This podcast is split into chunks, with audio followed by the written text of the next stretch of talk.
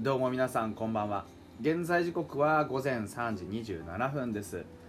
12月22日木曜日になっておりますが12月21日水曜日フォックストロットの野球語りたいラジオのお時間でございます。皆さん今宵もよろしくお願いいたします。はい。早速開幕であくびをしてしまった。あの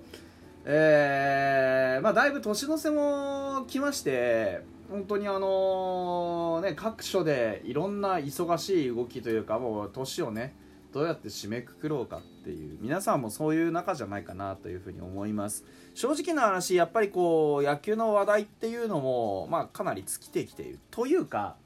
単純にやっぱりこうまあ忙しさっていうのはあのー、いろんなものを押し流すもんで私もそんなにニュースを逐一チェックできてるわけでも実はなくなってきていて。でドラフトのねあの子たちもちょっと喋らないといけないなと思っている中でなかなかあのそういう時間が取れてないというのも実情ではあります。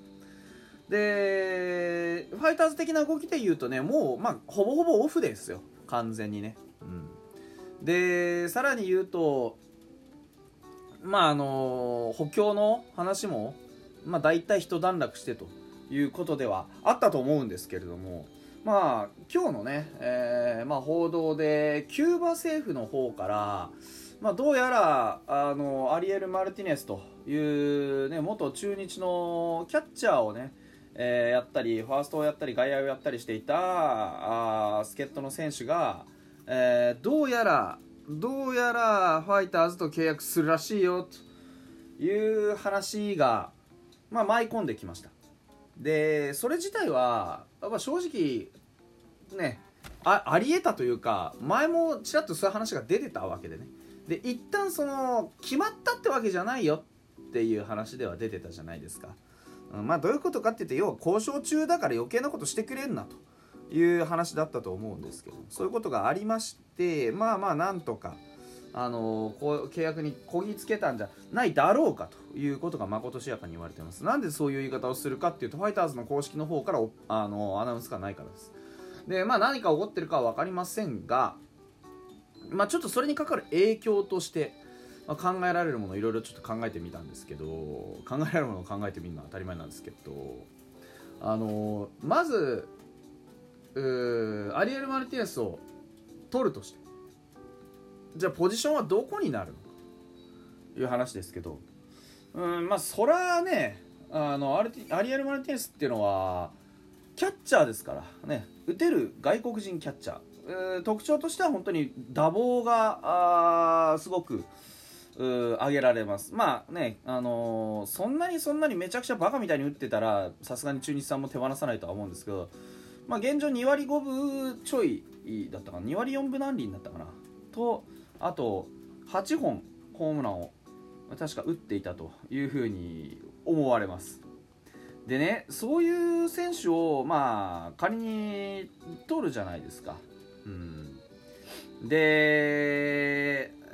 あのー、スカウトしてじゃあなんでキャッチャーオンリーなのかっていうとそもそも中日さんを出た時にまあ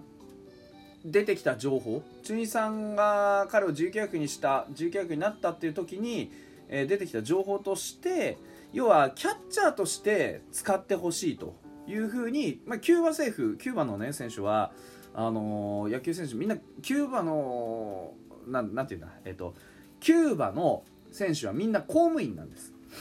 キューバ政府は社会主義国なのでねなのであの全部公務員なんです仕事というのは。ということであの契約媒体契約する相手というのがキューバ政府になるわけですね。でキューバ政府の意向としてはアリエル・マルティネスという選手をあのやはりキャッチャーとしては基本的に育てたいと。でキャッチャーとして育てたいということはあのキャッチャーとして使ってくれないんだったら契約しないよっていうことが言えるわけですね。で中日さんは多分キャッチャーとしてのアリエル・マルティネスを持て余していたがゆえにまあ、契約はしない自由契約だという形になったんだと推察するとしたらファイターズはおのずと、まあ、何試合かちゃんと、えー、キャッチャーとしてアリエル・マルティネスを使いますよという契約をおそらく結ぶことになるでしょう。ということはまあ、今季ね伏見トライを補強しましたで宇佐美慎吾も出てきましたあ他にもキャッチャーたくさんいます。梅林もいる古川もいる郡もいるタミヤもいる清水もいる。うね。えー、そういういろんなキャッチャーがいる中でアリエル・マルティネスをさらに例えば1軍で、まあ、30試合なり40試合なり使いますよという契約をしていたとした場合に、うん、さてそうなるとキャッチャーさすがに余すでしょうということになる。で大あつらい向きに中日さんはアリエル・マルティネスを切った上にまあ他にもキャッチャーをね何かあ何かというかもう1人かな？あの自由契約にしていると。でその上でなおキャッチャーが欲しいというふうに立浪監督がおっしゃっていると。この辺は僕がどういうことなのかっていうのは分からないんですけれどもとにかくキャッチャーを何枚か切って足りなくなったんでキャッチャーが欲しいという状況にあると。となれば今トレードに動いていますよと。いうことがあ明言されているんですね。報道で。トレード相手どこのチームになるでしょうか？ってことを考えた時にちょうどよくキャッチャー余ってるのがうちなんですよね。これがなかなか難しくてじゃあね例えば誰がねあのー、あぶれるんですか？って考えた時に、まあ、常識的に考えればあまあ一軍の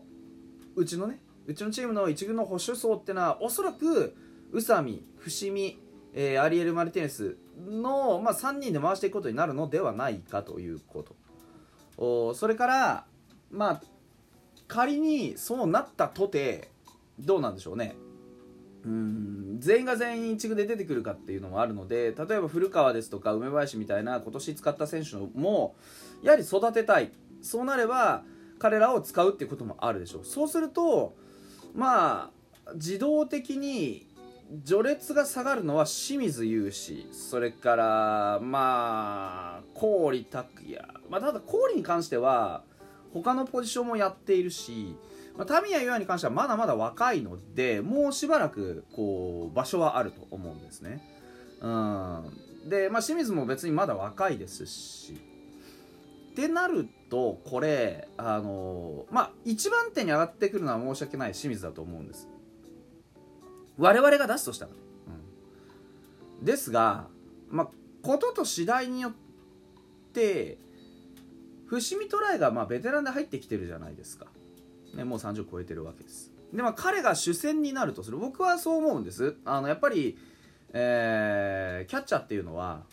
経験値。っていうのが必ず必要になってくる。そういうポジションです。ファイターズも若いということを念頭に置いてたくさんの選手を起用してきましたがこれまで本当の意味で、えー、正捕手揺るぎ揺るがぬ、えー、レギュラーとして扱えるレベルの選手になったという選手は正直な生え抜きではいなかったわけです。ですからこそれ、ま、これまでのこう経験値というか知見というか育成の結果を鑑みるにまあ、だからこそ伏見トライというベテランを取ったんだと思うんですね。ってことはキャッチャーに関してはベテランをまず主戦に据えなきゃならないということを念頭に置いた場合には一番手に上がってくるのはまず間違いなく伏見トライ。となるとそれ以下の選手宇佐美それから清水といった一軍での、まあ、経験というかまあのー、実績というかそういったものが積み上がっている選手のうちどっちを選択するかってことなんですよね。まあ、結論何が言いたいかっていうと宇佐美がトレードに出る可能性がある。えー？って思うかもしれないんですけど宇佐美の年齢を見ると清水とか次世代のキャッチャーより若くなく伏見とかアリエル・マルティネス程度ぐらいの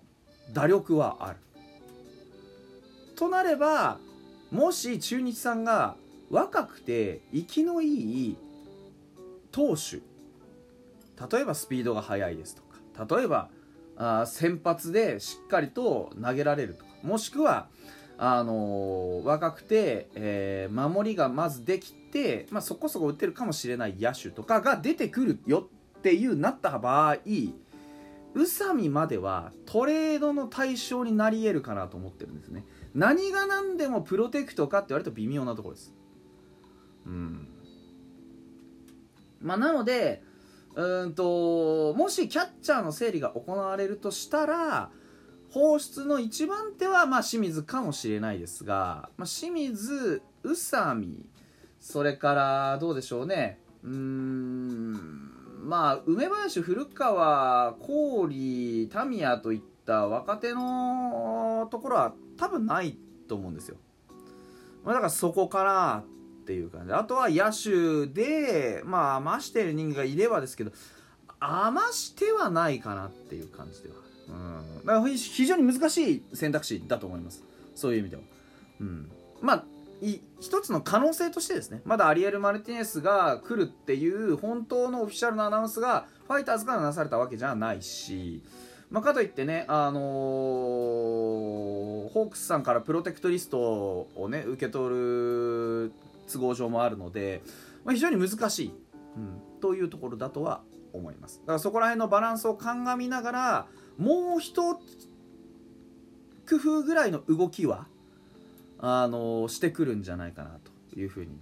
思っています、うん、この影響力はかなり大きいかなと。まあまずはねオフィシャルでアリエル・マルティン選手と契約したよという報告を待ってまたあのそういう動きが出てくるのかなというふうに思っていますというところでアリエル・マルティネス選手獲得にかかる波及効果のお話でございました。また明日。